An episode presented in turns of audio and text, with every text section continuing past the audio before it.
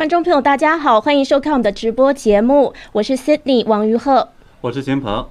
那现在今天呢是美东时间一月十八日星期一，现在是晚上七点。那我们今天呢主要会为大家讲述还有分析两个大新闻。那其中一个呢是关于川普总统的特赦名单，这个是谣言传的满天飞，所以我们会为大家来说一下这件事情。那另外一个呢是关于民主党准备弹劾川普的计划，现在遭到了挫折，说是要推迟。那我们也会看一下这个弹劾到底是怎么样子。那关于川普总统这个特赦的消息呢？最近呢是有很多的事情一直在传，主流媒体是一度传出川普可能还会为自己还有家人提供特赦。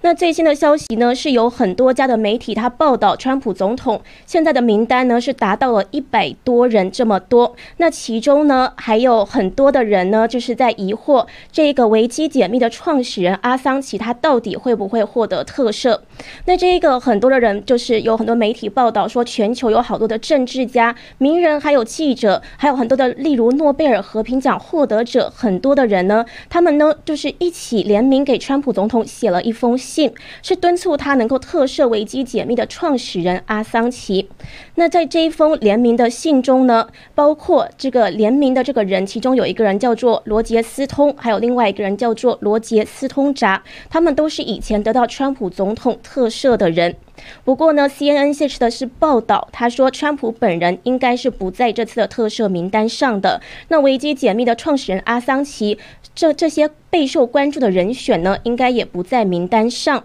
那川普的前顾问巴农 Steve Bannon，他到底会不会也是在特赦名单内呢？这个也是还不确定。那秦鹏，你是怎么看这一份名单呢？呃，对，关于这份名单的话呢，就是我们看到呃。网关专家他们说的这个联名信里边那么多的这个名人，包括可能有一些在任的总统，还有这个以前前任的总统，包括瑞士、呃，还有巴拉圭、巴西、哥伦比亚这些前总统，还有很多的这个诺贝尔奖这个得呃和平奖得主，对吧？他们做了这样的这种联署，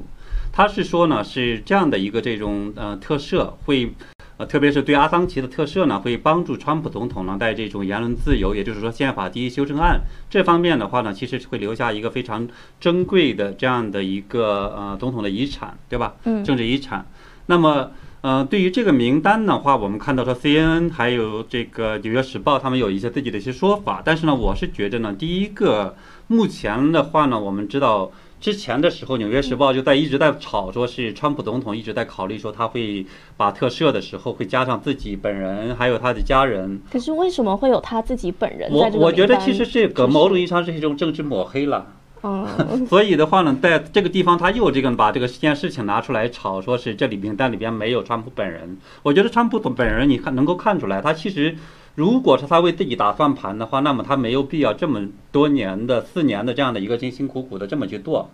而且呢，在这个过程中，我们其实都清楚的话，美国到底这个十一月三号到现在发生了什么？而这个过程中，我们也从来没看到过川普他本身去退让或者是认输过。嗯，那么可是这样的一来，他知道还顶着很大的压力，所以这个时候的话，你说他是不只只是为了这种特赦一个自己的名单或者如何的话去做？我觉得本身就实际上这一次的这个所谓的呃 C N 的这个部分的内家内幕消息，我觉得更多还是想再再抹黑他，顺便抹黑他一把，这是一个。第二个呢，就是关于阿桑奇，其实我觉得现在我们还不能完全确定他真的是不是川普没有这个把他纳入到名单里边。啊，因为呃，这里边有两个原因。第一个，当然从川普之前的时候，他其实那时候是要求引渡，有一度要求引渡阿桑奇的，嗯，对吧？所以这一点上来讲，其实他是一直在去强调说要保守国家机密等等这个方面。嗯，但另一方面的话呢，其实我们也看到呢，还有另一个意义在于哪儿呢？并不是说他不没有对，就是说他也可以用特赦的方式去让他呢，从而去鼓励说达到这样的一个特赦的，呃。就是我们叫言论自由的这样的一个目的，这方面其实之前是有这种呃先例可引的，啊，比如说来讲，我们看到这个在奥巴马时期，他是这个当然是他历史上是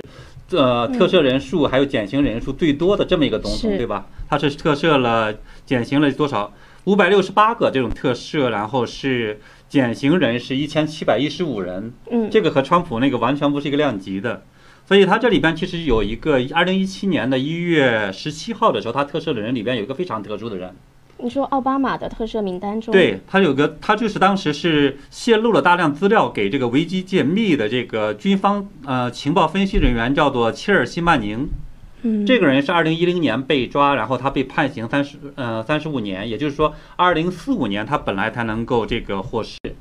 但是经过二零一七年的这个他的奥巴马的就给他减刑，所以他当年的就是二零一七年的五月他就可以回回家了。所以这个其实你能够看出来，他也不是说没有罪，但是呢，在这个地方的话，他也实际上做了这种特赦。既然说泄露机密给阿桑奇的人都可以这么去特赦，那么为什么川普不可以特赦阿桑奇呢？嗯，所以从这个意义上来讲的话，我觉得一方面，假如说川普真的做了，也并不和他之前的说要求引渡这个矛盾。而且呢，对于我们看到这种先例也好，还是说是其他这方面来讲的话，从法从呃倡导这种言论自由这些方面来讲，其实也有它的道理，所以有它意义的。所以我倒觉得还是值得去观察明天的这个名单到底有没有就是阿凡奇。是，那川普总统呢，要在离职前，就是要在接任下一任政府之前，突然要特赦这么多人，很多人呢是觉得这个消息蛮大的。但是其实我们看到，美国总统前总统奥巴马，他在之前二零一七年一月十九日也是离任之际，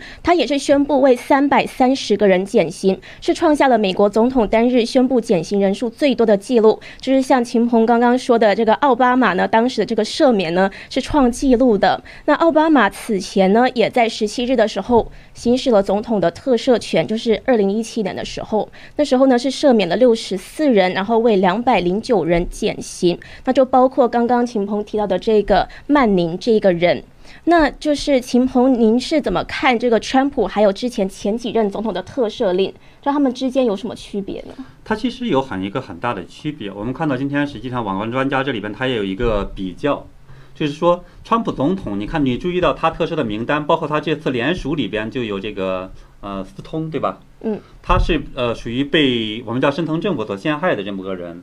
然后呢，如果赦免阿桑奇，其实也可以理解为某种意义上也可以理解为这一类。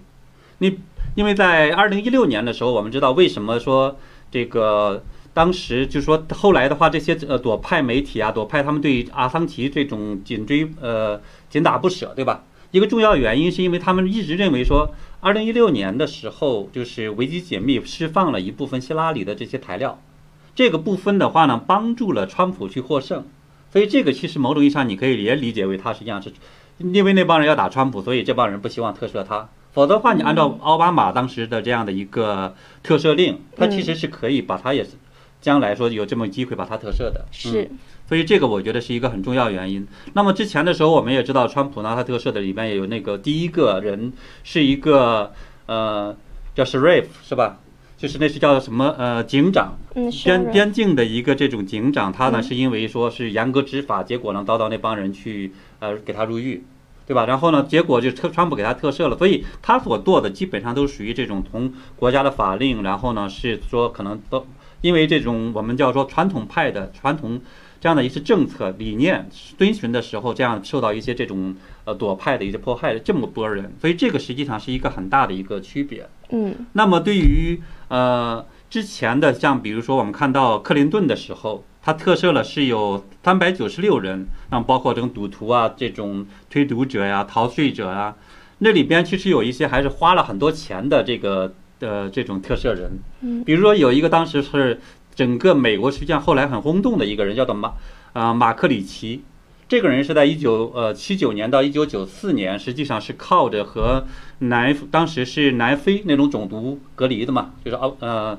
他那个时候的话，当时禁运石油，他们给他这种卖石油吧，倒倒成石油，最终的话带来了说发了一个巨财，叫二十亿美元，那个年代的二十亿美元啊哈。然后呢，这个人还和谁呢？是卡扎菲的这个呃利比亚，还有米洛舍维奇的南斯拉夫，呃金日成的朝鲜，共产党的古巴，还有这个苏联等等，他们去做生意。所以这些你能能看到，都是这种我们叫美国的敌人或者联合国制裁的一些对象，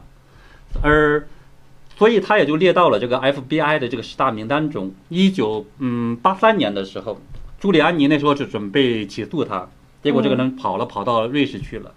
啊，后来这那时候，朱利安尼是纽约市前市长的时候嘛，嗯，之前的时候他是纽，就说纽约这边的这个总检察长，总检察长对对对，所以他那时候是有这种呃起诉了很多人嘛，嗯对吧？所以他是一个很呃法律方面很很专家的一个这么一个名人。那么结果的话，就在呃克林顿。他在他离任这时候的话，给他特赦的之前后，就是这个金融家嘛，就是这个这么一个生意人的前妻，他叫丹尼斯。当时就向克林顿这个呃图书馆捐了呢是四十五万美元，然后还给这个民主党捐了一百万美元。嗯这个当时是被曝光之后就认为这个丑闻，但是呢，即使这样子的话，其实后来我们也看到这些人也给啊、克林顿啊或者什么等等捐了很多钱。实际上的这个后来的奥巴马时期，很多人实际上也是这种情况。所以这个呢，就是呃，我们看到这些嗯今天的网关专家上面的这个分析上来讲的话，他说实际上这就是他们之间的一个这种特色的一个很大的区别。嗯，一个呢是为了这种有政治利益或者经济利益等等这些方面，另一个方面来讲，它其实还更多是要倡导一个这种从宪法本意上是一种公正，还有有这样的一些呃倡导一些理念这样的一个区别啊。是。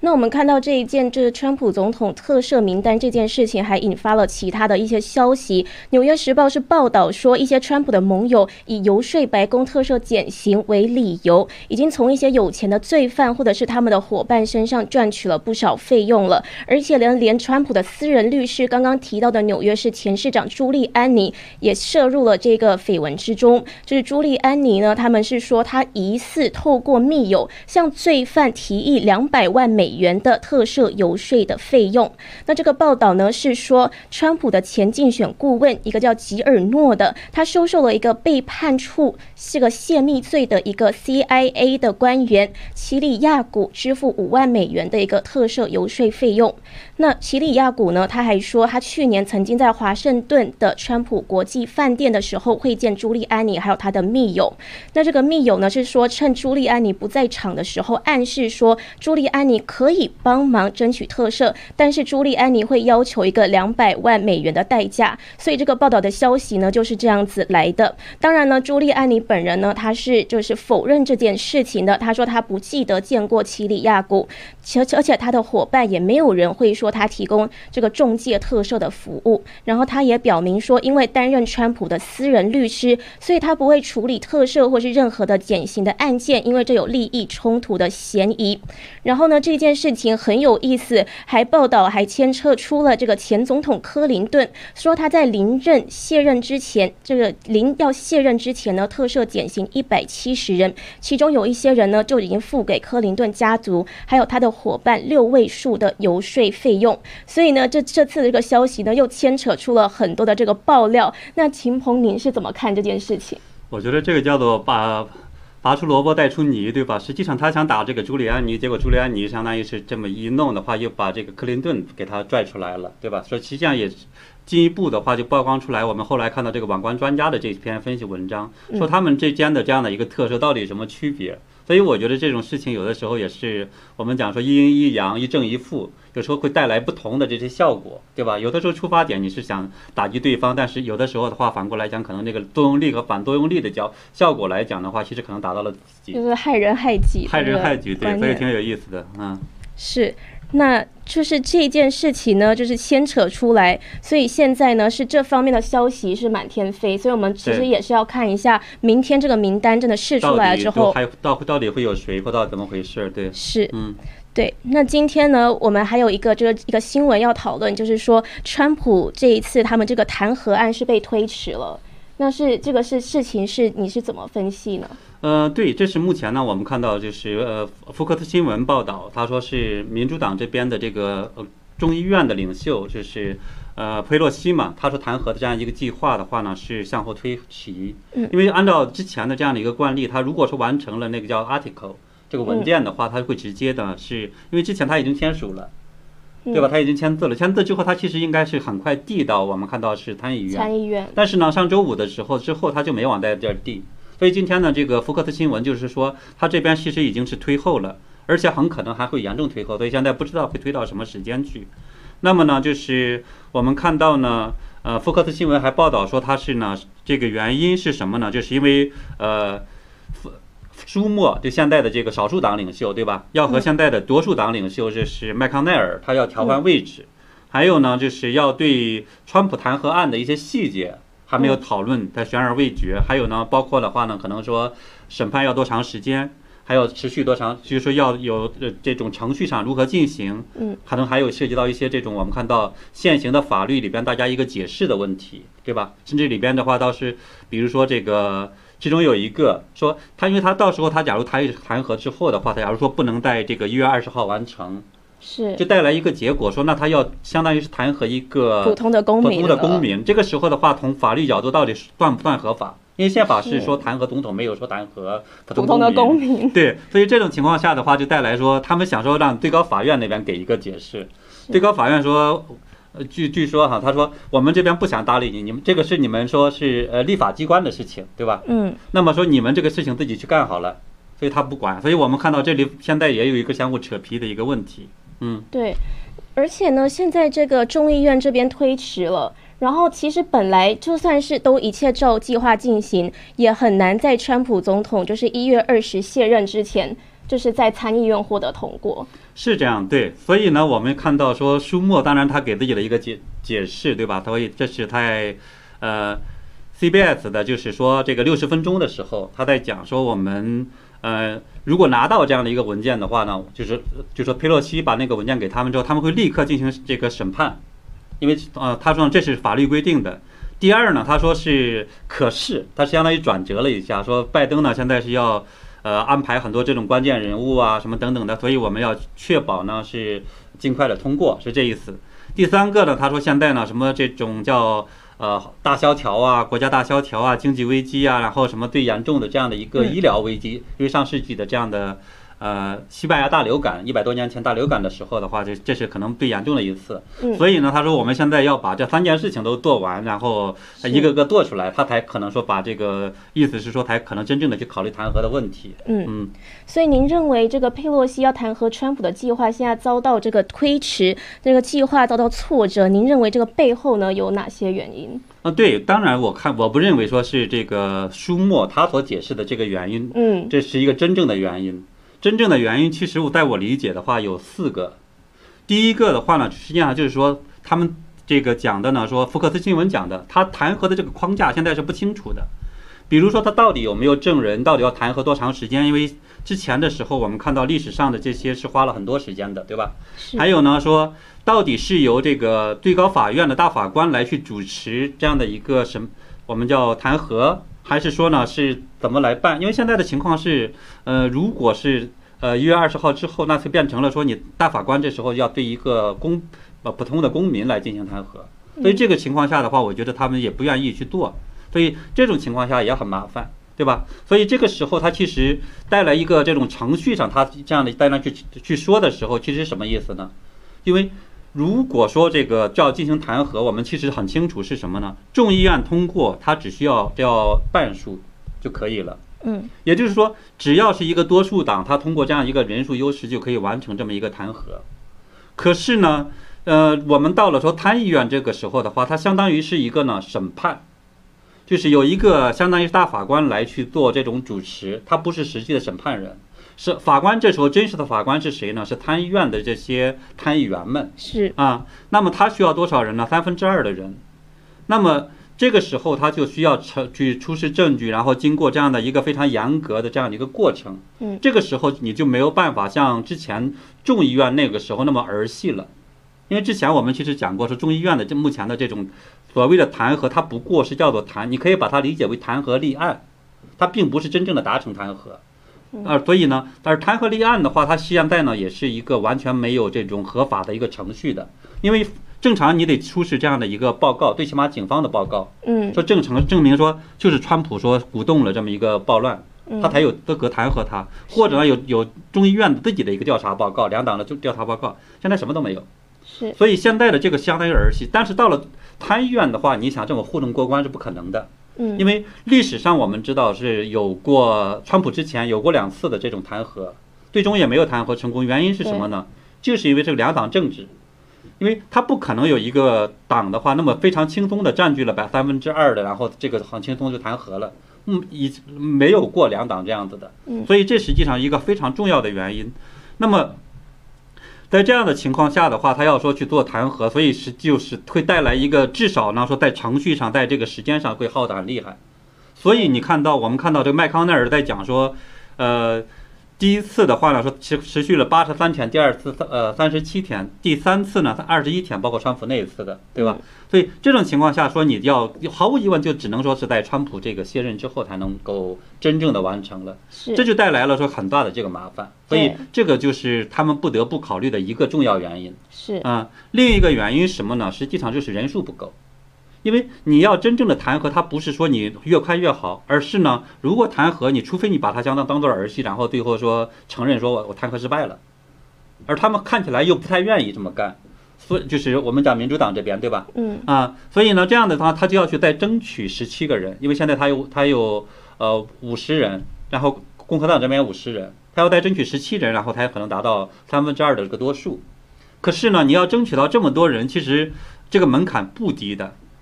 对吧？而且的话，麦康奈尔目前看起来也不敢说是呃公开的说鼓鼓动大家去做这种弹劾。而目前呢，像这些有一些长期跟呃我们叫 Rhino 对吧，或者是跟呃川普总统呢是对抗的这波人，什么包括犹他州的这个罗姆尼呀、呃还有本呃萨斯啊，还有这个叫阿拉斯加的那个 Lisa，对吧？嗯等等这些人的话，其实你他也不够，所以这种情况下，我觉得这个是他不得不往后推迟，他至少在要在底下私私底下做很多这种说服工作、游说工作，对吧？所以这个是第二个原因。是嗯，那么第三个原因，我是理解呢，其实有一个重要的东西，就是民主党内部现在是压力非常大，他实际上现在呢是感觉到了这种权力交接的一个巨大的一个不稳定性，甚至他担心说这个时候弹劾很可能会引起巨大的这种民怨，甚至是带来更多的事情。比如说我们现在可能大家都看到了，说这个目前的呃，就是整个首都现在有三万的这样的这种国民警卫队，对而且呢，现在好多地方都立上了这铁丝网，对，而好还有很多这种装甲车啊，很多这种路障，全世界的这种没有过这种总统交接的这么一个历史上也没有过，对吧？是所以这个时候其实他很害怕什么呢？除了害怕说所谓的川普支持者，他还我们最新看到的消息是说，国防部官员他担心有一这个呃国国民警卫队的这里边的话有很多是川普的支持者。那就好那就那就完蛋了，对吧？这些人很可能说看来保卫你，但很可能就开给你开枪也好，或者抓起来，这个事情就很麻烦。所以这个就是，呃，所以我们也看到呢，说陆军部长叫做麦卡锡，他在周日的时候就对美联社说，我们正在不断的进行这样筛检筛选，对吧？一轮、两轮、三轮，然后进行一次调查。目的的话，他要去保证，所以你在这种情况下的话，他要去呃对川普进行弹劾，其实你只能激发这样的一个民怨，而我们知道川普的这种支持的力度很大，是对吧？所以这个时候其实我觉得很大的麻烦他是不敢的。那么第四个原因，其实我们看到共和党内部现在也不稳，这就导致呢说，如果他要去争取这个十七个人，这种难度也非常大。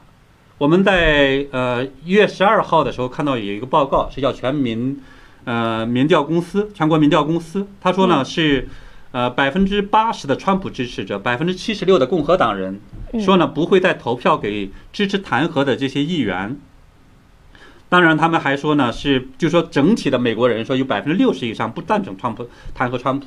因为现在很多人都在说，这个民主党要弹劾川普，其实就是想泄愤，然后就觉得这是一个儿戏。嗯，所以可能大家也是觉得，但是另一方面来讲的话，其实看起来他们又不想这么草草的收场。对，所以我觉得这，所以这种情况下的话，他们又感觉到说这种要弹劾。那么民主党，比如说我们看到麦康奈尔之前的时候，他其实一开始口风是很硬的，想把这个川普作为一个负资产从民主党、共和党里边剔除出去。后来呢，就是在呃众议院通过投票之后，他发现只有十个人，对吧？跑到了这个民主党那边弹劾那边，而且呢，这时候民调又出来了，所以这个时候他就不得不考虑一下说。如果他们强行推过的话，下一次的话，他选举就不要想了，除非他就还是靠那个机器，对吧？所以只能这样。所以我理解他其实就有四这四个原因导致呢，现在处于这个叫做呃政权不稳、萧强这种有祸，所以他现在的话看起来不太敢推动。所以这个我觉得历目前呢，我们看到他没有再去强行的再往前去推的一个原因。嗯是。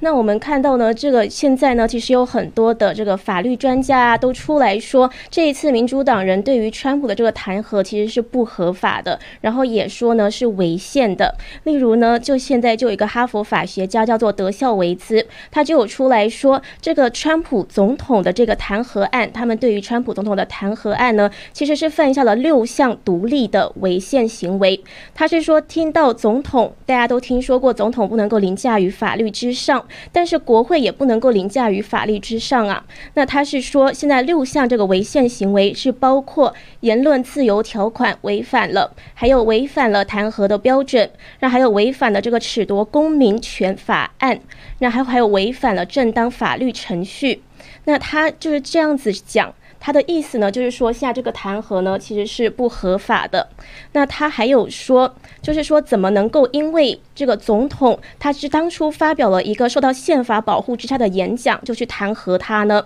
因为现在呢，这个众议的民主党人还有十名的共和党人，其实呢这里面还有十名的共和党人，他们是以这个一月六日发生的国会大厦的事件为理由去弹劾川普总统的。而且呢，这个已经是第二次弹劾川普总统了。但是。总统呢寻求对选举人团投票结果提出挑战，并不是弹劾的理由。那这个法律专家也说，因为他们说当时呢，川普在 D.C. 这个事件之前呢是有一个集会，他在集会上演讲。但是呢，这个法律专家说，川普总统的这个演讲是受到宪法保护的。那所以呢，就他根本就没有犯法。那要怎么用这个理由去弹劾他呢？